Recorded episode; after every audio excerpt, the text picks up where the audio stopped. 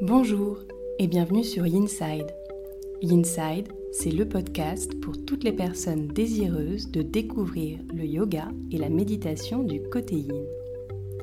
Je suis Jessica, professeure de yoga, et j'ai à cœur de te partager cette passion. Chaque semaine, seule ou avec des invités, je te délivre tour à tour des inspirations, méditations et séances de yin yoga que tu peux facilement insérer dans ton quotidien pour retrouver un calme intérieur. Aussi, si tu es à la recherche de bien-être et de douceur, tu es au bon endroit. N'hésite pas à soutenir ce podcast en t'abonnant et en le notant sur Apple Podcast. Belle écoute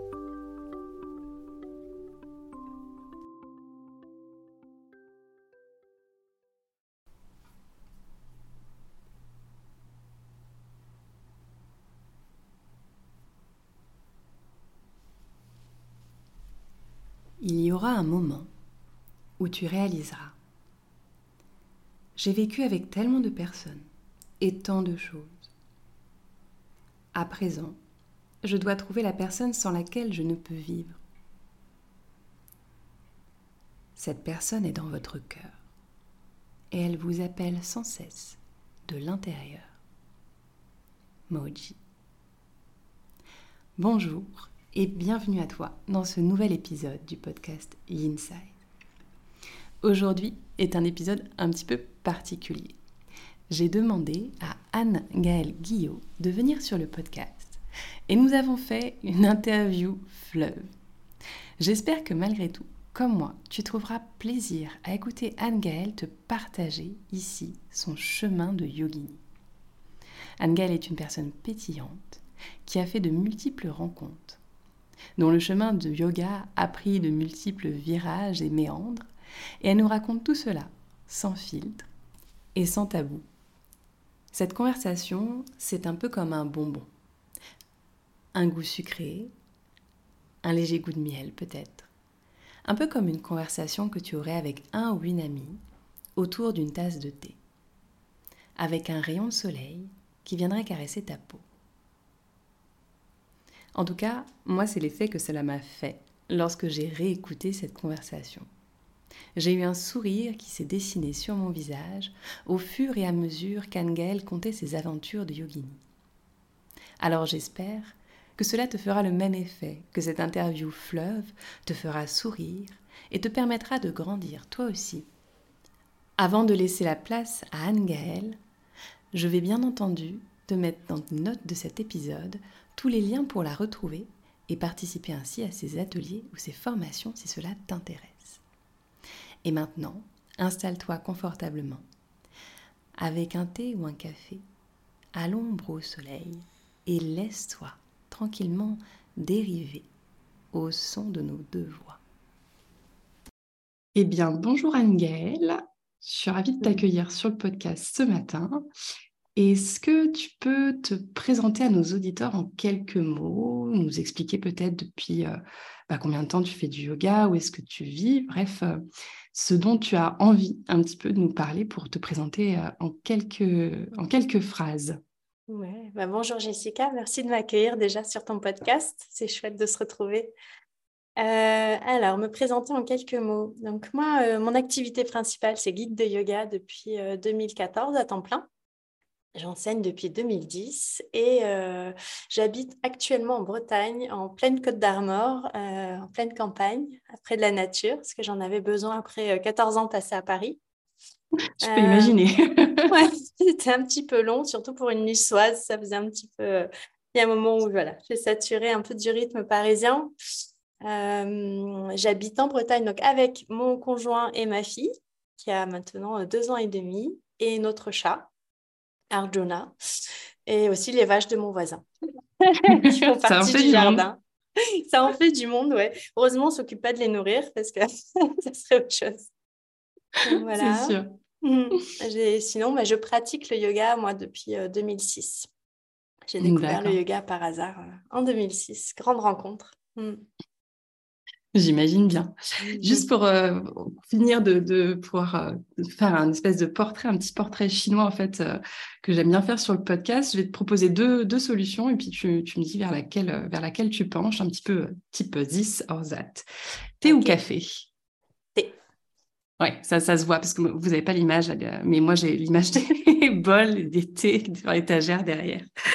Dragon ou papillon, plus dur Papillon. Papillon. Sport ou canapé? Sport. Mitaine ou lunettes de soleil? Ah, Lunettes de soleil. Mantra ou mala? Euh... Japa mala mantra Les deux À combiner les deux. Et enfin, yin ou yang hmm. Ça dépend. les deux. Si je devais choisir aujourd'hui, ce serait yang. Mais euh, vraiment, l'harmonie des deux, c'est mon, mon, besoin. Yin-yang. Ça marche. Oui, je comprends parfaitement ce besoin. J'ai à peu près le même. Est-ce que tu peux euh, nous dire qui tu étais, toi, avant de devenir guide de yoga? Un petit peu comment, justement, bah, tu as, fait cette rencontre, comme tu disais tout à l'heure, euh, un petit peu par hasard avec le yoga. Ouais. Euh, avant d'être guide de yoga, j'ai été pratiquante pendant euh, donc euh, au moins ouais, 4 ans, 4-5 ans à temps plein. j'ai rencontré le yoga par hasard. Alors, j'avais fait un burn-out dans mon ancienne vie en tant que directrice de projet dans une grande agence à Paris.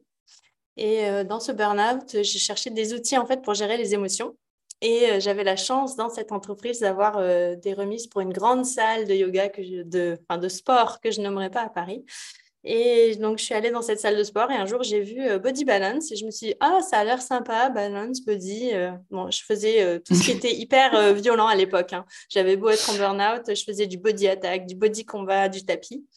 Et en fait, je suis rentrée dans cette session et au bout de la troisième session, la, du troisième cours, je suis allée voir la prof et je dis, bah, c'est marrant, il y a une partie du cours qui me parle vraiment. Plus que les autres, ça me fait vraiment du bien. Je retrouve mon pied droit, ma main gauche. Et elle me dit, bah, c'est la partie yoga. Et je suis genre, bah non, mais c'est impossible parce que le yoga. C'est impossible, c'est pas pour moi. moi, yoga, non, attends. Et euh, donc, j'ai creusé, en fait, euh, me, connaissant. Enfin, tu, comme mm. on s'est croisé un petit moment, tu as vu un peu comment je fonctionnais. Donc, j'ai creusé cette histoire de yoga euh, que j'avais croisée par hasard des années avant. En école de commerce, une copine m'avait dit euh, Viens avec moi au yoga. Je lui avais dit euh, Non, moi, je suis capitaine de l'équipe de volley. Ça va pas le faire. je te laisse les mamies, moi, je vais au volleyball. Et du coup, voilà, j'ai creusé quand même. Je me suis dit On va pas mourir idiote, ça me fait vraiment du bien. Et donc, j'ai commencé à suivre des cours sur YouTube et là, je suis devenue complètement accro. Alors, moi, j'étais persuadée à l'époque que pour aller en salle, euh, il y avait très peu de salles à Paris à l'époque, il fallait un certain niveau. Donc, en fait, j'ai pratiqué ah pendant des mois dans mon salon devant Tout seul dans ton salon? Ouais, en mode, non, mais il faut quand même que, je connaisse, quoi. je ne peux pas me venir en cours. tu vois déjà le mental que j'avais à l'époque. Donc, j'ai pratiqué pendant euh, un an. Il fallait venir au top, en fait, euh, pour, pour aller au cours en studio, quoi ouais, il fallait pouvoir suivre. Quoi. Je me suis dit, bon, euh, je ne peux pas débarquer comme ça, à l'air de rien. Bonjour, euh, j'y connais que dalle, mais ça a l'air sympa votre truc. Euh, et, au bout d'un an et demi, j'ai une amie qui m'a tiré par les oreilles avec les. À l'époque, il y avait les bons cadeaux. je ne sais plus comment ça s'appelait, les good deals. Enfin, voilà. Et elle m'a dit, ah, j'ai deux bons pour un cours de yoga, je t'embarque. Et j'ai fait, ah bah ouais, carrément, et tout ça. Et j'ai adoré en fait l'ambiance en salle. J'ai trouvé ça génial de se retrouver tous avec le même objectif, mais serein. Euh, poser. Je voyais tout le monde poser son petit tapis, son petit bloc et tout. Et en fait, la prof était exceptionnelle. Vraiment, ça a été une superbe rencontre.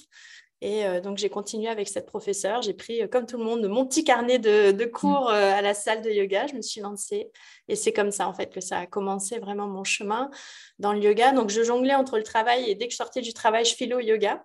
Euh, mon ex-mari était ravi. Ah oui, c'était vraiment une très, très, très grande passion, quoi. ouais, bah, je me sentais vraiment mieux. Je, voyais vraiment que je gérais mieux mes émotions. Même au travail, on me disait, bah, tu es beaucoup plus posée, beaucoup plus réfléchie, beaucoup moins spontanée, parce que moi, j'ai un tempérament normalement qui part en tous sens. Et euh, voilà, j'ai commencé à faire des ateliers aussi. Donc, le week-end aussi, je partais faire du yoga.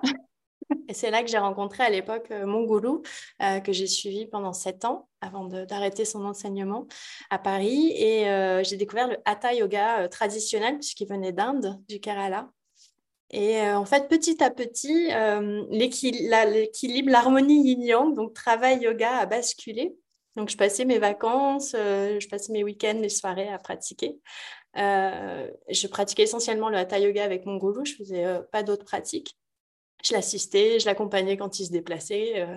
Voilà, on avait vraiment une vie aussi de sangha. il avait créé un petit chala dans son salon, donc on se retrouvait toujours euh, dans la communauté pour euh, pratiquer. Voilà, donc c'était très chouette. Il y avait le cours du lundi, les cours du mercredi, enfin voilà. Et, euh, et en fait, voilà, petit à petit, le travail a commencé à perdre complètement de son sens. C'est-à-dire que j'ai commencé à me demander ce que je faisais en agence de com, avoir des millions me passer sous le nez pour des bannières pub sur Internet et, et un rythme effréné, vraiment. Enfin on faisait des réunions de 4 heures où il y avait deux décisions qui étaient prises, puis après, il fallait enchaîner et envoyer des rendus jusqu'à 23 heures. Enfin, c'était vraiment un rythme euh, qui était euh, qui me convenait pas. D'arriver à 8 heures du matin, repartir à 23 heures, entre-temps, trouver le temps de faire du yoga aussi. des fois, je partais le midi quand je savais que je finissais tard et que j'avais ce qu'on appelait euh, les nocturnes à l'époque. Je me disais, bon, bah, ce midi, il faut que j'ai yoga, sinon je ne vais pas tenir jusqu'à minuit. Sinon, je ne tiens pas jusqu'à là. le temps de rentrer chez moi, de prendre une douche, je reviens travailler le lendemain. Et puis euh, voilà, et en fait, euh, j'ai eu l'opportunité de. J'avais les congés payés à l'époque, et euh, je me suis dit, bah, mes congés payés, je vais les prendre pour faire une formation de yoga, parce que je voulais en savoir plus sur, sur la philosophie, sur l'anatomie, parce que mon gourou en parlait très peu. et puis voilà. Et en fait, j'ai fait un peu de formation, c'est ça? Non, il faisait pas. Lui, le concept de formation, c'est quand je lui ai dit, je me suis inscrite à une formation, il m'a dit Why do you need a, piece of paper? You don't need a piece of paper. I am here. I will see when you're ready. oui, alors à Paris, ça marche pas trop comme ça. Euh, et euh, il m'a dit, it's a nonsense. You're gonna kill yourself. OK. Donc, euh, il n'était pas très content à cette époque-là, mais bon. Euh, voilà, j'avais la chance d'être déjà euh, Sachisha, donc son, de la suivre depuis plusieurs années. Donc, euh, il a fait comme il a dit You do your own way, and then you will come back, and we will discuss. C'était drôle. donc, j'ai fait ma formation de 100 heures. Et c'est là vraiment que c'est vraiment de là que je viens avant d'être guide de yoga. Pour moi, ça a été vraiment le prémisse. Ça a été cette bascule avec la rencontre du yoga bah, en 2006. Quoi. Vraiment, à un moment, me dire. Bah, quelque chose que j'aurais jamais imaginé, en fait, me nourrit énormément. Euh, et, voilà, mais c'est vrai que, ouais, avant, euh, j'étais vraiment à un rythme effréné. J'étais vraiment dans le yang, quoi, comme on dit. Mmh. J'étais euh, dans le mouvement, dans la décision, tout le temps, tout le temps, dans le faire, dans le faire, dans le faire, dans le faire, dans le trouver, la créativité forcée, le management pas forcément intelligent. Hein, on forçait aussi les autres, parce que je gérais des équipes aussi de, personnes. Et tu gérais des équipes, hein, ouais. Ouais, oui, donc bah, pression supplémentaire et puis. Ouais, je pense que c'est là aussi qu'il y a eu un déclic, c'est que euh, je me suis rendu compte du gap entre lorsqu'on est connecté en yoga à soi-même et que vraiment on, aborde les yoga sutras, on aborde tous ces concepts de non-violence, on aborde cette idée de, sincérité, de vérité, de véracité, à la fois dans les propos et dans l'action. Euh, et là, euh, bah, je passais mes journées à être en totale opposition avec ça. Et puis à être parachutée, moi j'ai monté les échelons en agence, j'ai commencé en moi j'ai commencé dans le jeu vidéo en fait mon parcours professionnel, j'avais un bac plus 5 en marketing, j'étais passionnée. C'est de là le côté geek des formations. Mais oui, mais grave. j'étais une geek euh, à l'époque, je jouais à World of Warcraft en ligne, je suis complètement j'étais l'antithèse de tout ce que les euh, les, les hippies chics euh, voilà, détestent en fait. Je jouais aux jeux vidéo en ligne, je jouais aux jeux vidéo tout court, je passais du temps à traîner dans la rue, aller, euh, bref. j'adorais ça. Et puis, euh, après avoir fait quelques années dans le jeu vidéo, qui était un milieu extrêmement machiste à l'époque, les femmes étaient euh, acceptées dans les, la partie relations presse. Et donc, je suis partie en agence de com. Donc, j'ai fait un parcours quand même de ouais, une bonne dizaine d'années en agence. Et j'ai eu le temps de monter les échelons, puis de voir un peu. Puis à un moment, le, gros déclic, ça a été quand je suis revenue de formation, que le formateur m'a appelé en me disant Est-ce que tu veux enseigner chez nous? Alors, la première réponse ah, que j'ai Et du coup, là, il y avait une proposition. et là, j'étais vous n'êtes pas trompé de numéro? On était une cinquantaine en formation. C'était euh, une grosse formation à l'époque. Et euh, il me dit non, non, bah, Oui, bah non. Je dis, et donc, j'ai récupéré des cours comme ça. Et donc, j'avais les deux univers qui se côtoyaient, si tu veux. Et il y a un moment où tu te dis, bah là, de ce côté-là, je suis tout le temps dans la force envers moi-même, envers les autres et envers euh, tout ce qui pourrait nourrir en fait leur façon de grandir aussi, parce que je voyais bien qu'on empêchait les autres de grandir de la même manière que voilà, on essaie de me mettre dans un moule et moi je rentre pas, il y a toujours un morceau qui dépasse quand on est dans une boîte. Et puis finalement, euh, ouais, pouvoir vraiment dans ce cheminement, j'ai eu la chance en fait de vraiment avoir des prises de conscience progressives et de pouvoir, comme m'a dit une copine, progressivement avoir deux lianes et pouvoir en lâcher une pour basculer sur l'autre avec cette proposition. Eh et lâché complètement l'agence. Donc, j'ai démissionné après un deuxième burn-out, je suis rentrée et euh, ma responsable m'a dit Est-ce qu'on peut compter sur toi? Je lui ai fait Non, j'ai envoyé ma lettre de démission hier soir par Elle m'a dit Ah, je l'ai senti venir. Bah oui, bah ouais. voilà. Et euh, bon, chat échaudé, euh, ça suffit pas toujours. Donc, j'y suis retournée deux ans après, quand même. Pour, j'enseignais pas à temps plein, donc j'avais besoin d'argent. J'y suis retournée et là, j'ai fait non. Et là, je suis partie. ça ne peut plus fonctionner. Oui, c'est des cercles, expansion, contraction. À chaque fois, on se dit. Euh, par contre, je me suis vraiment hein. brûlée. Mmh. jamais. Je pense que rien n'est linéaire. C'est impossible. Tout est cercle. Tout est vie, euh, vie, mort, vie. Et, euh, voilà. C'est ce cheminement qui m'a emmené au yoga. Vraiment, c'est la vie, quoi. Mais le yoga n'est pas une fin en soi. Pour moi, c'est vraiment un compagnon. C'est vraiment une pratique. Quand je la fais pas, je sens que ça va pas. Euh, lorsque je la fais, elle me ramène à moi-même en fait. Mais je suis, je me définis pas. C'est pour ça que j'aime pas le terme prof de yoga. On en avait parlé à la formation, mais je me définis vraiment comme guide. C'est-à-dire que moi, je crée des espaces comme ceux que je me crée pour que les personnes puissent expérimenter et grandir. Le yoga n'est pas une fin en soi. Donc, euh, ouais. Voilà. Et donc, euh, petit à petit, tu es allé vers quelque chose de plus en plus yin, on l'a vu, et jusqu'à mmh. être professeur de yin yoga. Tu peux nous raconter justement comment cette transition peut-être du hatha au yin est arrivée, par, euh, par quelle rencontre, par quel mécanisme? Oui, alors euh, comme tout, rien n'est totalement noir ou blanc chez moi. Donc je suis rentrée par le hatha yoga. La formation de base que j'ai fait, c'était vinyasa. C'est un 200 heures en vinyasa. Euh, c'était aussi les vidéos que je faisais en parallèle sur YouTube, etc. Euh, parce que ce que j'aimais dans le vinyasa, c'était le mouvement avec le souffle, en fait. Parce que j'avais l'impression en journée d'être tout le temps dans le mouvement et de ne pas réussir à respirer. Et le vinyasa m'a amené cette reconnexion à pouvoir être dans le mouvement en respirant. Euh, avec mon gourou, c'était vraiment du hatha traditionnel. Donc, à part les salutations, on avait très peu d'enchaînement. On avait plus des postures qui étaient tenues une à trois minutes, voire cinq minutes parfois, mais c'était ce que lui appelait le yoga traditionnel. Et euh, après cette formation au Vinyasa, en fait, j'ai fait un atelier avec euh, une, une, professeure que j'aimais beaucoup à Paris et qui faisait venir euh, Biff Mitterfer avec Pema qui chante, Prema qui chantait. Et comme j'aimais la prof qui organisait ça, je me suis dit, je vais y aller, ça va être sympa. et, et, en fait, bon, ça n'avait pas été sympa du tout. je me suis retrouvée donc en ligne à faire la chenille, ma posture préférée, toujours pendant six minutes à me demander quand est-ce que ça allait s'arrêter cette histoire. Euh, c'est fou parce qu'on a, on a, souvent ces mêmes genre d'expériences en fait où quand on prend une ah personne très young et qu'on la parachute dans un cours de ligne sans l'avoir prévenue, là c'est. ouais, bah, c'est ça. C'est-à-dire que si tu n'es pas préparé, euh, tu découvres pendant la pratique, ça peut être très douloureux. Il faut vraiment être mmh. bien accompagné. Et comme là, c'était un atelier, on était 25 euh, dans la salle, il n'y avait pas vraiment d'accompagnement. Donc, je relevais, je, enfin, je, je pense que c'était très drôle de l'extérieur cette professeure euh, qui était une amie hein, a dû rigoler parce qu'elle devait voir ma tête se lever de temps en temps et faire comme ça et, bon, et me remettre dans la posture. C'est moi qui me suis endormie ou... et, mhm. euh, et, donc, je suis tombée, j'ai vraiment pas aimé. Je suis revenue le lendemain parce que c'était en deux jours.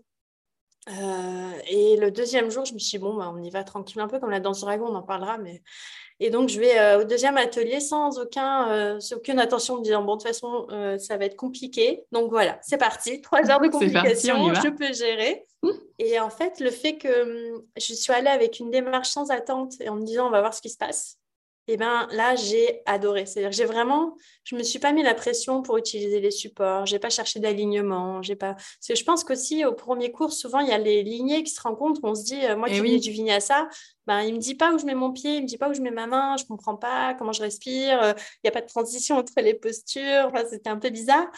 Et euh, je pense que comme le deuxième jour, je savais un peu ce qui m'attendait. Le mental était déjà un peu plus cool en mode bon, ok, maintenant on sait. Et puis, euh, j'ai peut-être plus suivi aussi les principes de Yin. Il y avait peut-être plus d'espace pour accueillir ça. Et donc euh, là, euh, je me suis dit, mais elle est géniale en fait, cette pratique. Je suis sortie de là, j'étais stone, j'étais genre, oh là là, mais on est trop bien là.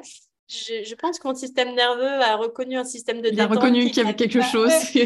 Genre, mais je peux être détendue en fait, ce, n'est pas un mythe, ça fait des années que ça ne m'était pas arrivé, mais ça peut arriver.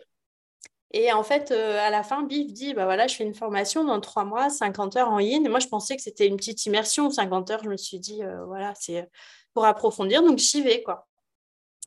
Et donc, euh, voilà, c'est comme ça que le chemin a commencé. Donc, j'ai fait le premier module, le deuxième et le troisième avec Biff. Je l'ai assisté pendant 4-5 ans. J'ai suivi dans d'autres sessions dans des festivals de yoga à Cologne et en Suède aussi. C'était super. C'est vraiment j'ai vraiment eu des bonnes, des belles opportunités par le yoga qui étaient vraiment puissantes. Et, et, du coup, ça a équilibré mon vinyasa. Alors, moi, je ne me suis pas spécialisée dans le yin. Mais ce qui s'est passé, c'est que quand je suis arrivée avec mes, mes, certifications yin et que j'ai voulu les partager, donc au début, j'ai fait que des ateliers, je ne me sentais pas légitime à faire un cours spécifique, des de yin. Euh, je me suis dit, je vais y aller progressivement. Et puis les personnes euh, venaient, mais me disaient, mais c'est quoi euh, ce truc où on reste immobile? Donc quand j'allais voir les studios, enfin, on me disait toujours, mais personne ne va payer pour être immobile. Personne ne va payer pour rester immobile. C'est pas rentable votre truc? Il se passe Cinq postures en une heure, il se passe rien. Ah ouais, 2010-2011, c'était l'explosion du vinyasa à Paris. Et euh, après avoir eu l'ashtanga, donc le, laisse tomber, moi j'arrivais en mode on va faire 10 postures dans l'heure et demie. Et les gens me regardent. donc, euh, et en fait, euh, ce que j'avais fait, c'est que j'ai proposé au, premier studio, de, au gérant, de faire l'atelier et le cours avec nous, en fait. Et là, ils se sont rendus compte que c'était plus profond que ce que ça paraissait de l'extérieur. Ils ont vu la tête des gens à la fin aussi, qui se réinscrivaient. Et donc, on a ouvert un créneau qui a été sur liste d'attente. Et donc, on en a ouvert un deuxième qui a été sur liste d'attente, un troisième. Et en fait, ça a explosé au niveau du yin dans les endroits où j'étais et puis où les autres professeurs de yin étaient. Donc, on se connaissait toutes à l'époque. On était majoritairement des femmes. Et c'était chouette. Il y avait une belle ambiance parce que comme on se connaissait toutes, voilà, les élèves naviguaient. Enfin, voilà, euh, et, en fait, j'ai toujours gardé le vinyasa à côté et le hatha yoga. J'enseigne tout le temps les deux, en fait. Et euh, ma spécialisation, elle vient plus, je pense, de ce qui est visible et de ce que les personnes recherchaient. Euh, mais mon premier amour, c'était vraiment le hatha, et après le vinyasa et le yin, qui a été complété ensuite, c'est vrai, par des choses peut-être plus yin, parce que je suis devenue maman aussi et que j'ai ralenti après 10 eh ans à Paris avec le yoga nidra. Ah ouais.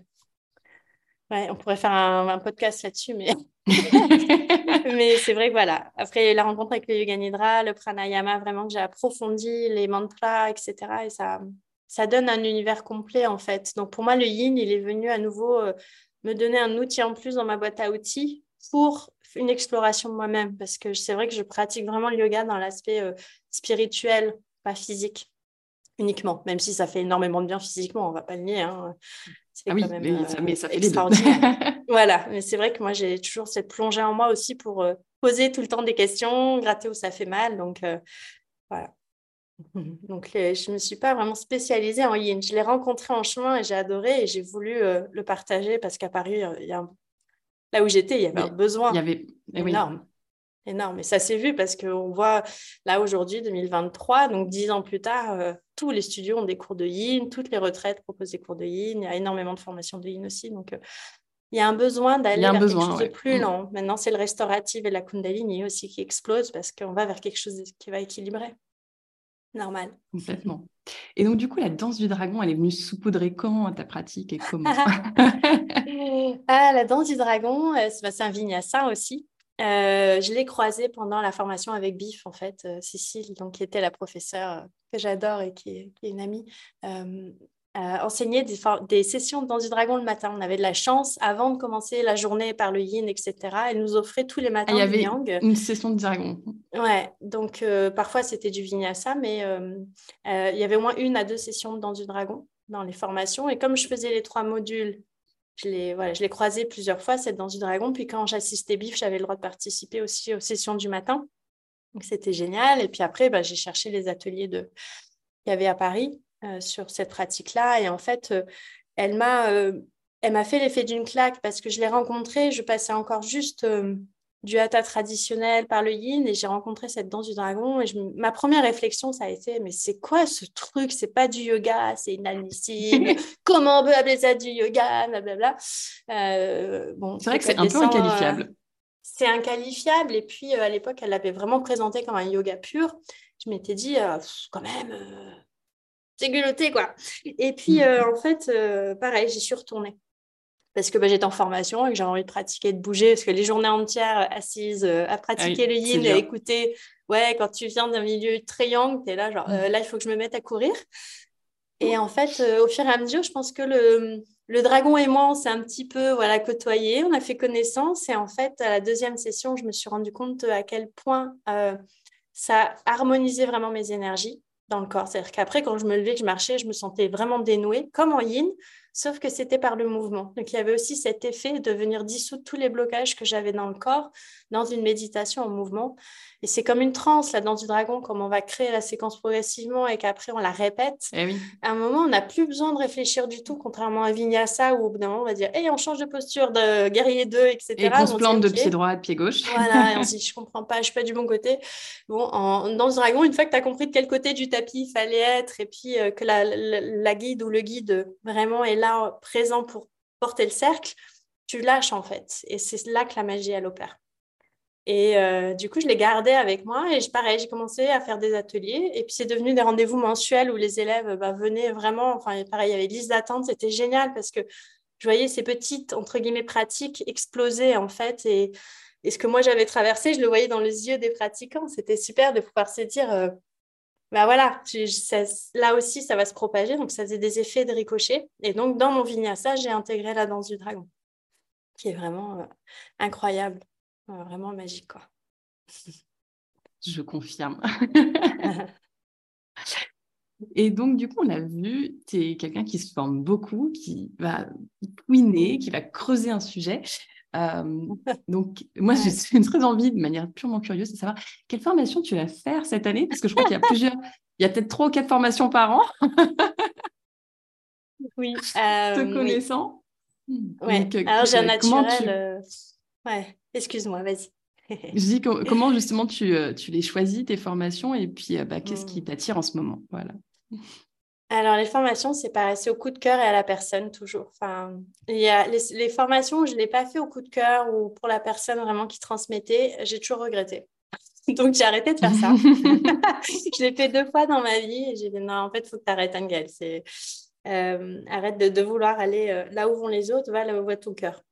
Et donc, euh, ouais, c'est vrai que je fais deux, je fais deux à quatre formations par an minimum. En fait, pour moi, les formations, c'est. Euh... Alors, c'est pas tant la formation qui m'intéresse, c'est l'expérience avec la personne. Ça pourrait eh oui. s'appeler retraite, spécialisation, partage. Euh, en fait, moi, limite, le terme formation me gêne plus qu'autre chose parce que on peut pas se former en un 200 heures. Tu vois ce que je veux dire? On, on, en avait discuté, mais euh, un 200 heures, ça va te donner une base solide. Tu vois, si c'est un bon guide, une bonne form formation, tu vas avoir une bonne base, tu vas avoir des éléments, mais après, il faut construire sur ouais. ces éléments. Tu vois, il faut... Mmh. Exactement.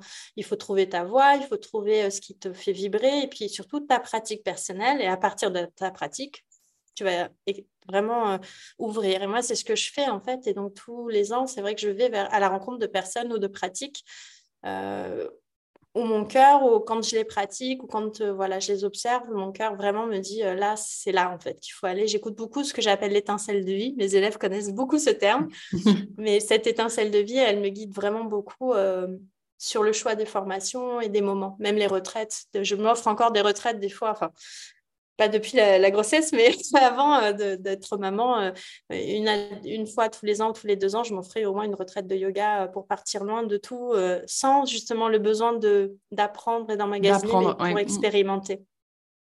C'est un gros besoin que j'ai vu en tant que guide. On oublie souvent de se nourrir. C'est-à-dire qu'on se nourrit beaucoup d'informations, on se nourrit beaucoup euh, de comment faire, mais à un moment, il faut aussi se nourrir de l'arrêt. Et c'est là que l'équilibre yin-yang est très important. Et c'est pas forcément évident, parce que même quand tu non. prends un cours en tant qu'élève, tu as toujours ta petite mmh. voix de prof qui dit Ah, c'est beau ce qu'elle fait, c'est beau ce qu'elle dit. Euh, oh là là, peut-être que je l'enregistre. Et en fait, bon, ça, ça s'enregistre pas forcément, mais, euh, mais c'est vrai qu'il y a toujours ouais. cette petite voix de. Voilà. Ouais, qui, qui le mental. Il faut, faut, que je me le garde pour plus tard, alors qu'en fait, on aimerait juste parfois aussi lâcher et profiter de l'instant tel qu'il est, quoi bah, c'est une autre fluctuation du mental, hein, les chitta vritti. On en a euh, ah oui. aussi en tant que guide qui, sont, qui se reforment. En fait, on a d'autres schémas, d'autres euh, samskaras qui vont se mettre dans l'esprit et ce qui vont être en effet l'analyse de la séquence. Ah, oh, j'aime bien ce morceau. Ou ah, oh, j'aurais pas fait ça comme ça. Des fois aussi, tu dis, mais ça va pas là. C'est vrai, il y a aussi ça.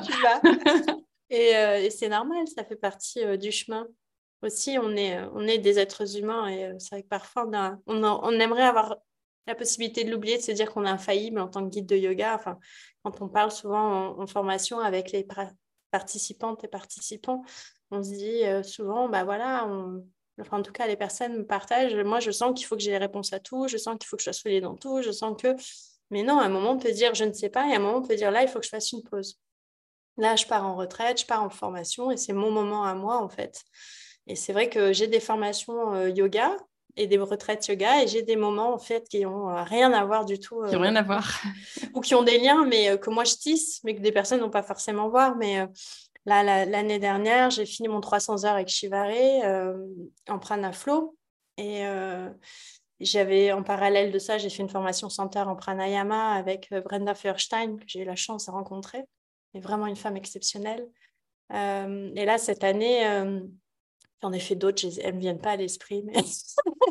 mais là, cette année, je refais un 300 heures avec une autre professeure qui m'a vraiment. Oh euh, mais encore une fois, ce n'est pas le nombre d'heures qui me. Parce que souvent, on me dit euh, des formations, est-ce qu'elles sont Yoga Alliance? Est-ce que ça compte dans un 300 heures? Est-ce que machin? Mais en fait, moi, tout ça, je, ce système-là, il ne me parle pas, en fait, Yoga Alliance et tout ça. Donc, ça aurait pu s'appeler encore une fois euh, euh, mentoring pendant trois ans, ou je sais pas, ça m'allait aussi, je m'en fichais en fait. C'est cette personne que je voulais euh, aller rencontrer et avec laquelle je voulais, pouvoir grandir sur d'autres facettes et, qui, elle, vraiment apporte une dimension que Shivare n'amenait pas dans sa formation. Donc, c'est Janet Stone.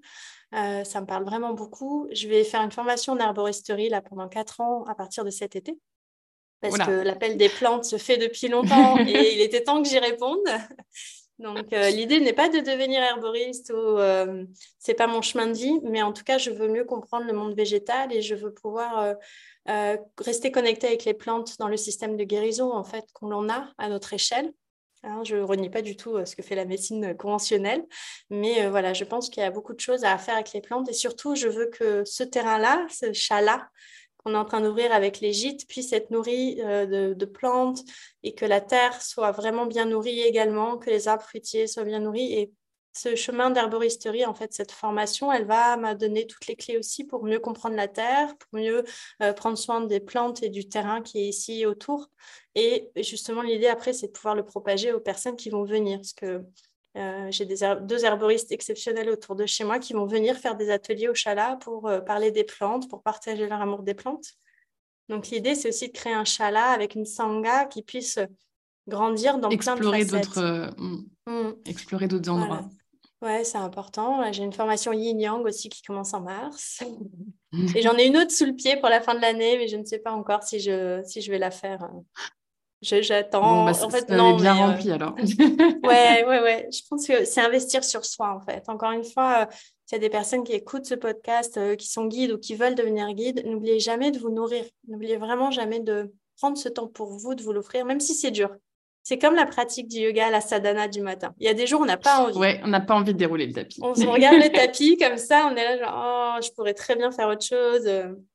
Mais quand on y va quand même, c'est là qu'on comprend le, vraiment le but ultime du yoga. Et euh, c'est important de ne pas aller sur le tapis quand ça va pas uniquement, d'y aller quand ça va aussi parce que ça donne l'habitude. Et donc c'est pareil pour les formations. Même si à un moment vous vous dites, euh, bon voilà, j'ai fait telle formation il y a deux ans, ça suffit. Voyez s'il n'y a pas quelque chose quand même qui peut vous nourrir, une retraite, euh, un week-end, parce qu'il faut sortir du quotidien pour que nous aussi on puisse aller dans cet aspect d'introspection et grandir à partir de cet espace et repartager derrière. Sinon, à un moment, on est vraiment asséché au niveau du cœur, au niveau de tous ces centres énergétiques, ils deviennent tous secs en fait. Donc, c'est important.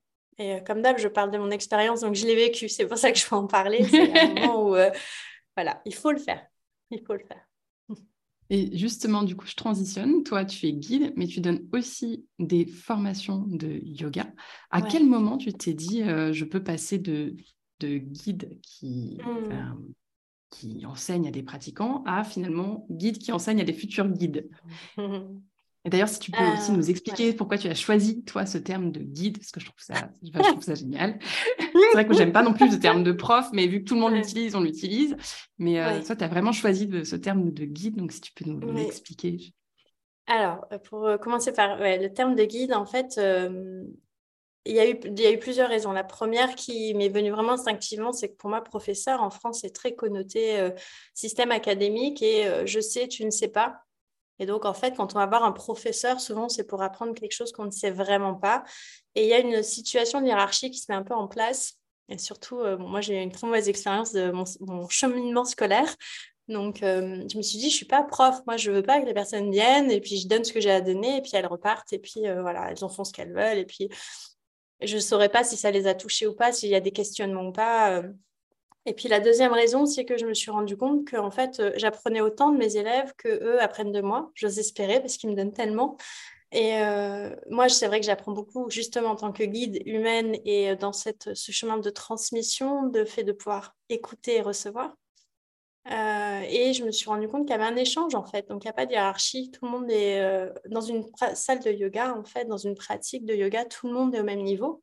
C'est vrai que par contre, traditionnellement, il y avait un gourou, mais encore une fois, c'était quelqu'un qui était là pour pointer du doigt le chemin et un gourou, non, traditionnel en tout cas, et dans le sens de gourou, si on regarde vraiment les, définitions et l'utilisation dans les textes, c'est une personne qui a fait un chemin, qui a fait des expériences, qui a une étape de son cheminement, qui fait qu'à un moment, instant T, elle peut dire à la personne, va voir telle personne, fais telle asana, va dans telle direction, et laisse la personne expérimenter. Et c'est vrai que le terme de professeur de yoga ne donne pas cet espace-là ça donne vraiment l'impression, je viens, je prends mon cours, je repars. Alors ça peut marcher, je dis, encore une fois, je ne sais pas du tout dans le jugement ce que je dis, mais euh, moi, je ne me sentais pas dans cette énergie-là. Tu ne te reconnaissais pas dans cette définition Non. Je, je, suis vraiment dans le partage et dans l'envie d'offrir ce que j'ai pu recevoir déjà. C'est une obligation pour moi de, voilà, quand on me donne quelque chose, il faut le, redistribuer derrière. Et puis dans la volonté vraiment de guider, de pouvoir donner l'impulse et de partager. Donc euh, voilà, le terme de professeur me gênait vraiment. Moi, vraiment, ça m'a fait penser à professeur de sport. Et là, j'ai fait non, mais non, rien à voir avec la choucroute, c'est pas possible. On n'est pas professeur de yoga, c'est pas, euh, pas. Puis en plus, autant professeurs de sport ou d'anglais ou autres, ils ont un curriculum assez euh, carré. Ils sont formés pour des classes avec un programme. pour en avoir autour de moi, voilà, à chaque fois, elle m'explique, on prépare nos cours, mais on sait que tous les ans, le programme, c'est plus ou moins le même, etc le guide de yoga, il, évolue au fil de sa vie. La pratique change, les expériences font qu'on change et ça impacte notre transmission, ce que peut pas faire un professeur. Il doit rester dans les faits, il doit rester dans la, technicité, en fait. Mm. Il y a un cadre qui est beaucoup euh, plus rigide, effectivement, oui. Euh, que, voilà. Et, ce terme de guide.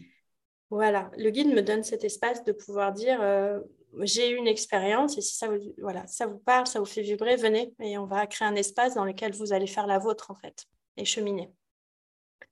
Donc ça plaît ou ça plaît pas, mais euh, voilà, en tout cas, c'est vrai que je suis euh, pas uniquement dans le physique. J'ai eu des élèves hein, en studio, j'ai enseigné en studio, dans beaucoup de studios à Paris, en entreprise, à l'hôpital, etc. J'ai eu des élèves qui étaient là pour le corps et c'est OK, c'est très bien.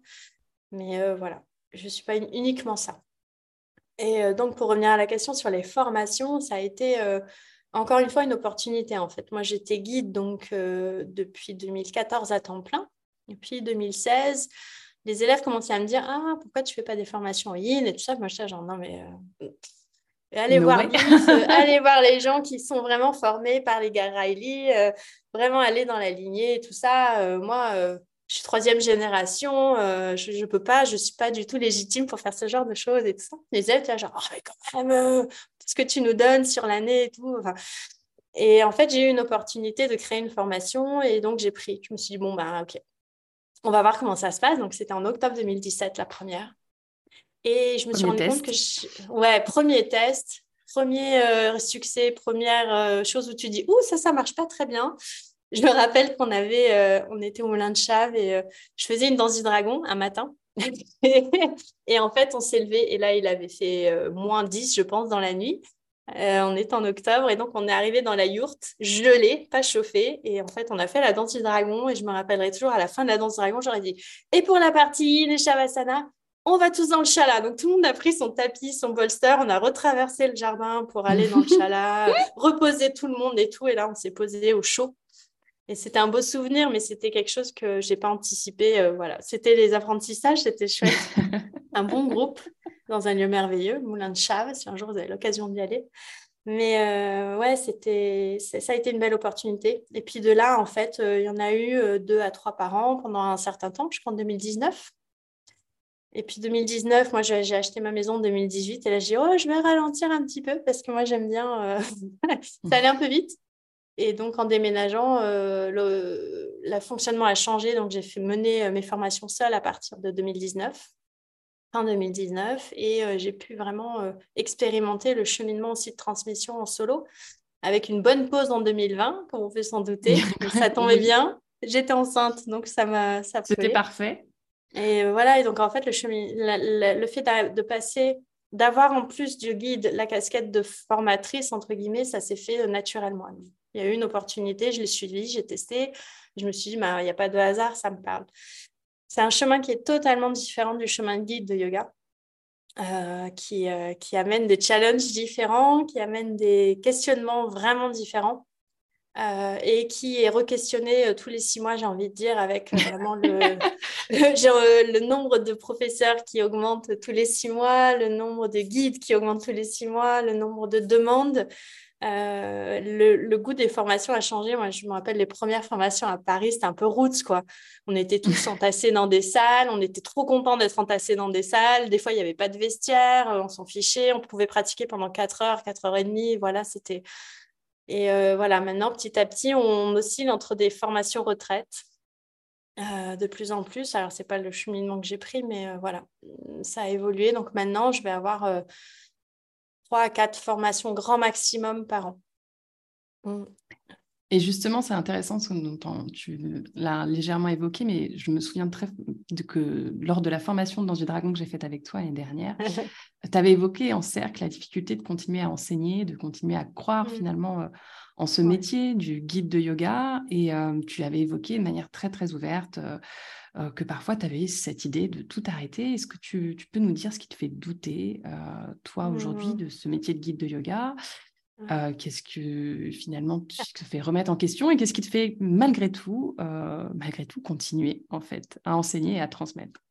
Ouais. encore une fois, la réponse, elle est multiple. Il y a vraiment plusieurs facettes. le, premier doute qui est venu, ça a été le confinement. Euh, ça a vraiment été cet arrêt total où, euh, en fait, euh, le, le, confinement, moi, est arrivé donc, à une fin de quelque chose et un début d'autre chose. Donc, à une fin, je venais de déménager vraiment de façon définitive en, en septembre 2019. On avait fini les travaux à la maison, on venait d'emménager, on avait acheté en 2018. Et, et en fait, quand le confinement est arrivé, on était vraiment posé. J'allais me relancer dans la région. Donc, crac, Il n'y a pas eu de lancement. Noé, donc je me suis retrouvée dans ma maison en mode, j'ai pas encore pu rencontrer de gens dans les alentours. Euh, je ne sais pas ce qui se passe en Bretagne, tout est fermé, tout s'arrête. Les événements que j'avais prévus en France euh, suspendus en mode, bon, qu'est-ce qu'on fait? Qu'est-ce qui se passe? Et, euh, et, en même temps, bah, je suis tombée enceinte, donc il y a eu grossesse, il y a eu le début d'autre chose voilà, qui était désirée depuis plusieurs années et, et qui enfin euh, voilà, se réalisait pour mon conjoint et pour moi. Euh, et donc, euh, bah, cycle vie-mort-vie. et donc, le doute, là, il est venu en mode, bah, je ralentis parce que bah, déjà, on est tous... Je suis forcée de ralentir. je continue à faire les allers-retours tous les lundis à Paris. J'avais gardé deux cours que j'aimais profondément, que je n'arrivais pas à lâcher. Donc, j'avais gardé deux sessions, une à l'hôpital et une dans une entreprise que j'aimais énormément. Euh, voilà, je lâchais pas le gras. Quoi. Ils sont en mode non, je suis pas vraiment partie. Euh, là, ça s'arrête aussi. Et donc, euh, je me suis retrouvée à la maison, tranquille, enceinte, et puis à me dire bon, alors là, plus de revenus du jour au lendemain. Déjà, plus rien. plus tôt que prévu, parce que bah, quand j'ai appris que j'étais enceinte, c'était fin février. Le premier confinement, c'était début mars. On s'était dit, entre-temps, bah, voilà, je pense que vers mai-juin, je vais lever le pied, juin, j'arrête. Bon, pas du tout, en fait. été dès février.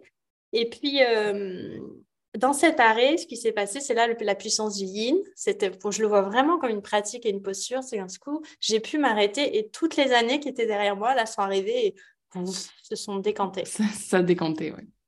Et là, toutes les expériences, euh, parce que mon emménagement, c'est pas fait du tout de la façon prévue. Normalement, euh, j'avais j'avais, je ne prends pas de décision à la légère en général, les grosses décisions. Donc, j'avais tout préparé, tout planifié, tout organisé pour que ce soit smooth, qu'il y ait des revenus qui continuent à rentrer, mais que je continue à partager ma passion. Voilà. Et ça n'a pas marché. Patatras la vie. Donc, du coup, tout ce qui avait été euh, mis en place euh, s'est cassé la figure. Mais juste avant de partir, j'ai signé en décembre 2018, je crois qu'on a signé le premier euh, lac de vente. Euh, mars 2019, tout ce que j'avais mis en place s'est cassé la gueule en fait. Donc là, tu fais ah Et donc, quand on s'est arrêté en 2020, je me suis retrouvée avec ça qui m'a rattrapée, où j'avais pas trop eu le temps de me poser dessus en me disant, mais en fait, qu'est-ce que je suis en train de faire au yoga? Et c'est vraiment la question que je me suis posée. Ça n'a pas forcément été, euh, bon, comment je fais pour me renouveler? Comment je fais pour faire entrer de l'argent? Ça a vraiment été, euh, mais en fait, qu'est-ce que je suis en train de faire au yoga? Et ça m'a fait bizarre. Je me suis dit, mais c'est bizarre comme questionnement quand même, parce qu'on ne peut rien faire au yoga. Techniquement, le yoga sera toujours le yoga. J'ai une prof qui a dit, vous pouvez faire euh, le, yoga pour chien, le yoga à poil, le yoga avec le vin. Le yoga sera toujours le yoga, en fait, quoi que vous fassiez. Ça restera le yoga. Et sur le coup, je me dis, bah, quand même, euh, le yoga avec l'alcool, le, yoga Mais en fait, elle a raison. Mais bon, mon petit ego était en mode, qu'est-ce que je suis en train de faire au yoga? Et donc, le, premier doute, ça a été ça. Ça a été quand tout s'est arrêté, je me suis dit, mais euh, qu'est-ce que je véhicule? Et le deuxième doute qui est arrivé, ça a été après l'accouchement, l'année d'après, la première année, n'est-ce pas, de postpartum? La plus elle sympa. Est, elle est sympathique, celle-là. elle est très sympa. Elle est, euh, voilà, je suis contente. J'arrive à la fin de la troisième année et je confirme que le postpartum dure trois ans, en tout cas en ce qui me concerne. Je, je, commence à peine à en sortir. Les filles, si vous nous écoutez, c'est possible. On en sort. Euh, euh, en fait, dans l'année qui a suivi la naissance de ma fille, j'avais prévu à nouveau des choses j'avais prévu euh, de reprendre, donc j'ai accouché en octobre, j'avais prévu de reprendre en février, de refaire des formations dès mars-avril, euh, de redonner des ateliers, etc. Et en fait, mon corps n'a pas pu euh, suivre du tout, parce que l'accouchement, c'est pas mal. je te vois hocher la tête.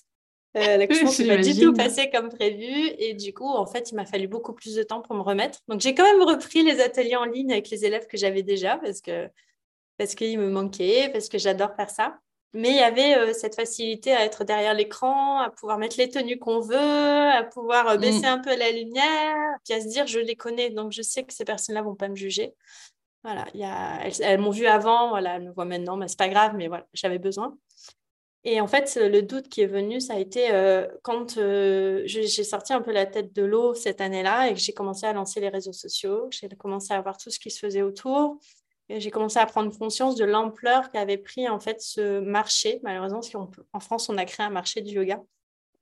Ce marché qui a fait que ça a explosé en fait d'un coup parce que les confinements aidant, les personnes se sont demandé tout naturellement comment je fais pour continuer à gagner de l'argent ou comment je change de vie parce qu'en fait, j'ai pas envie de retourner au bureau.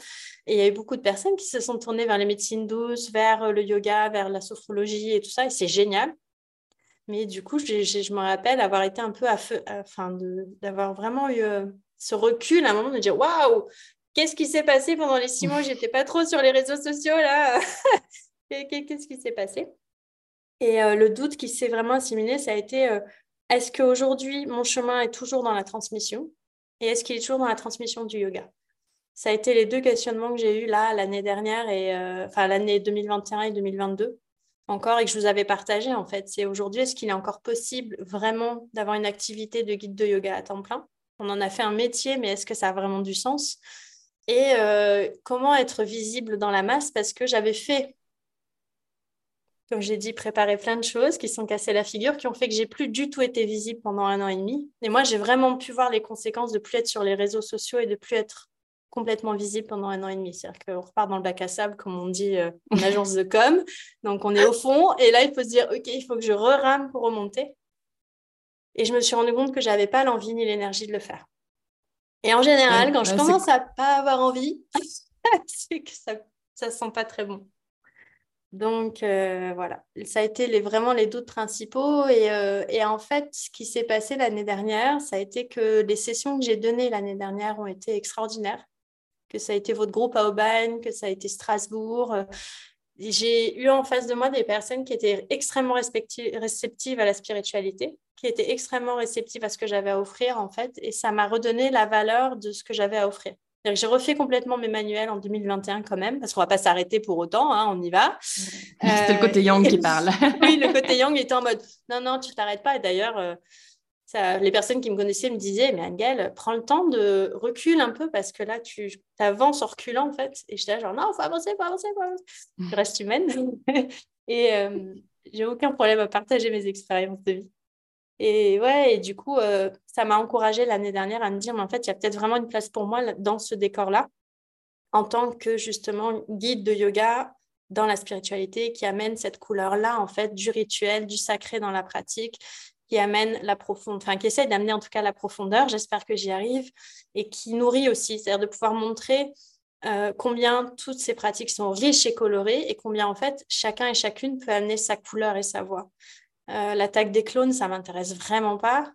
Euh, j'ai beaucoup de mal avec les formations qui forment des clones en fait, qui sortent et qui font tous la même chose de la même manière, dans le même ordre, avec le même. Je me dis mais moi si je vais voir Jessica, je vais voir Jessica quoi. Je veux pas voir euh, telle école by Jessica. Je veux Jessica, quoi. ouais, c'était assez marrant d'ailleurs de voir justement dans la formation dans du dragon que j'ai fait avec toi que bah, on était, on était combien? Une petite, une petite dizaine et finalement à chaque mm. fois qu'on passait sur un exercice qui était le même à la base, on avait une teinte complètement différente en fonction de la, personnalité de la, personne qui enseignait en fait cette danse du dragon, alors que même, même pour, et ce même pour le fil rouge qui est ultra codifié pour mm. le coup. Hein. Oui, oui, c'est la puissance de ces pratiques en fait qui sont ancestrales mais qui ont été créées par des humains. Donc on peut euh, les colorer. Après, il y a toujours les questionnements d'appropriation culturelle, les questionnements de à quel point on peut vraiment personnaliser le yoga. Mais euh, je pense que si c'est fait avec une intention juste avec beaucoup de bon sens, on peut pas, on peut pas faire de mal au yoga, c'est impossible en fait. C'est hum, voilà, si votre intention elle est claire et pure et si euh, et vous prenez le temps d'échanger aussi autour de vous. C'est bien de confronter parfois aussi en disant euh, aux proches qui sont tête guide ou qui pratiquent, bah, t'en penses quoi de ça euh, Comment tu ressens Et tout est juste en fait. Et, et on peut du coup amener sa couleur sans dénaturer la puissance du yoga, sans dénaturer les bénéfices du yoga. Et ça, c'est chouette et c'est ce que j'espère transmettre à la fois dans la formation en yin et dans la formation dans du dragon. Hmm. Donc, du coup, pour te retrouver pour ces formations, ça sera sur ton site internet, je suppose. Je mettrai les, références dans, les notes de cet épisode. Et puis aussi dans ce nouveau lieu que tu as ouvert au Chala. J'imagine que tu vas, tu vas pouvoir en faire quelques-unes là-bas. Oui, bah, dès cet automne, là, en octobre, euh, les premières. Là, là j'ai, bah, comme on évoquait juste suite au questionnement de l'année dernière, je me suis dit, bon, bah, je continue, mais j'y vais vraiment justement pleinement dans ma couleur. Donc là, les, je suis en train de refaire les manuels et de refaire le contenu pédagogique. Et donc là, euh, en octobre, en plus, je me suis dit, bah, tu fais à ta couleur, donc fais chez toi. Donc là, ça sera au Chala en octobre avec une formation yin 50 heures et puis derrière la danse du dragon qui passe de 30 à 50 heures également euh, pour aller euh, donner plus de dimensions sur le, justement l'aspect yin-yang. parce que beaucoup des personnes qui suivent mes formations de danse du dragon suivent ma formation de yin et inversement. et vice-versa. Mm. Et du coup, j'aimerais beaucoup qu'il y ait une passerelle entre les deux. Et puis toujours euh, le module 2 qui est quasiment prêt, mais qui sortira qu'en 2024, le module 2 de Yin. Et euh, tout se fera euh, au Chala, en fait, principalement. Maintenant, ce sera en Côte d'Armor, en pleine terre bretonne, près de la nature. Mais il y aura toujours les petites galettes à la fin de la formation. pas que, mais oui, parce que la chance de Chala, c'est qu'il y aura le cuistot à côté. Donc, il n'y aura pas que les galettes. c'est vrai que quand je me déplace dans les studios partenaires que j'aime beaucoup, j'en profite pour saluer Emilie à Strasbourg, Stéphanie à Aubagne, Julia Rouen. Euh, c'est vrai que ouais, j'essaie toujours d'amener une petite touche de moi, de Bretagne, pour le cercle de clôture. Donc, euh, peut nourrir le yogi, pas qu'avec des formations, mais aussi physiquement.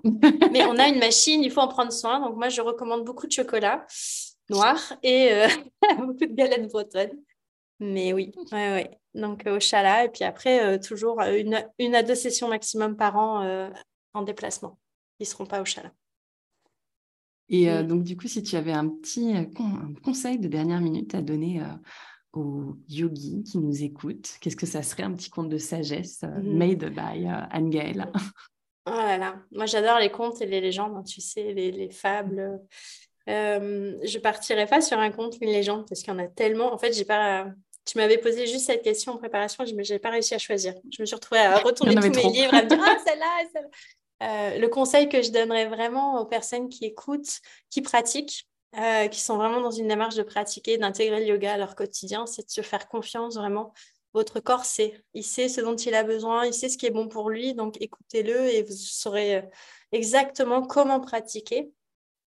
si on écoute la tête, on va à l'envers en fait. On marche en arrière. Comme disait un client à moi, on marche à l'envers. Donc ce qui est important, c'est de garder la connexion à votre corps. Le corps sait. Et pour les, guides de yoga, je dirais euh, restez connecté à votre étincelle de vie et euh, restez ancré en fait. autant que possible, ne laissez pas euh, tout ce qui brille vous amener loin du tapis. Restez sur le tapis. Tout doit partir du tapis en fait. Tout doit partir de vos pieds. S'il n'y a pas de tapis, c'est très bien aussi, mais tout part de vos pieds dans votre pratique en fait. Faites-vous confiance et restez ancré. Ne partez pas dans tous sens. ça serait le conseil que je donnerais euh, vraiment.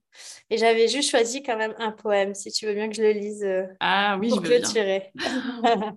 Il y a toujours effectivement des poèmes dans les, dans les pratiques de Yin, donc j'aime bien. J'avais une élève une fois, elle était venue parce que lis toujours des contes et des poèmes, donc en, en dans du dragon, yin ou, des mantras. Et, et un jour, j'en avais pas fait, j'avais fait le thème du silence. et ah non, déception. et, et, elle est partie, elle m'a dit Je préfère quand même quand tu nous racontes des histoires, ça passe plus vite dans les postures. je dit Justement, justement. Euh, alors, c'est un poème de Marie Oliver que j'adore. Euh, qui était une poétesse euh, américaine qui nous a quittés il n'y a pas si longtemps que ça. Il est un petit peu long, mais voilà. Euh, je ne sais pas où vont les prières ou ce qu'elles font. Est-ce que les chats prient lorsqu'ils s'endorment au soleil? Est-ce que l'opossum alors qu'il traverse la rue Et les tournesols, les vieux chênes noirs qui vieillissent à chaque année Je sais que je peux traverser le monde en longeant les côtes ou sous les arbres, avec mon esprit rempli de choses, de peu d'importance, un état que je peux honnêtement appeler être en vie? Non. Est-ce qu'une prière est un cadeau ou une pétition? Est-ce que cela a de l'importance réellement? Finalement, les tournesols s'embrasent. Peut-être que c'est leur méthode. Peut-être que les chats sont profondément endormis ou peut-être pas. Perdu dans mes pensées, j'étais debout devant ma porte, mon carnet ouvert, comme je le fais chaque matin. Puis un roitelet s'est mis à chanter dans un arbre. Il était rempli d'enthousiasme. Je ne sais pas pourquoi, et pourtant, pourquoi pas? Je ne cherchais pas à le dissuader de ce que vous croyez ou non. Ce que vous croyez, ce en quoi vous placez vos valeurs, cela vous regarde. Mais je me suis dit, à propos du roi Telé, qu'est-ce que cela pourrait être si ce n'est une prière? J'ai donc simplement écouté, le stylo levé. Et je voulais partager ce poème parce que je trouve qu'il parle beaucoup de... Parfois, on veut donner beaucoup de sens et d'intellect aux choses en yoga. Et parfois, il faut juste pratiquer et écouter son cœur, en fait. Et tout est déjà là. Contempler, c'est déjà pas mal. c'est suffisant. Mais je te remercie beaucoup, Angèle, pour cette riche discussion. Et, euh, oui. De toute façon, je te dis à très vite pour de nouvelles aventures. Merci, Jessica. dragon, peut-être. oui, avec plaisir. Merci de m'avoir accueilli sur ton podcast et puis euh, pour cette rencontre et cet échange aussi. Voilà, bravo à toi d'avoir été jusqu'au bout de cette interview fleuve et de nous avoir écoutés. Je te rappelle que j'ai mis dans les notes de cet épisode tous les liens pour retrouver Anne-Gaëlle si tu souhaites pratiquer ou te former avec elle. Et moi, bah, je viens Décourter cet épisode déjà très très long et je te dis donc à très vite pour de nouvelles aventures.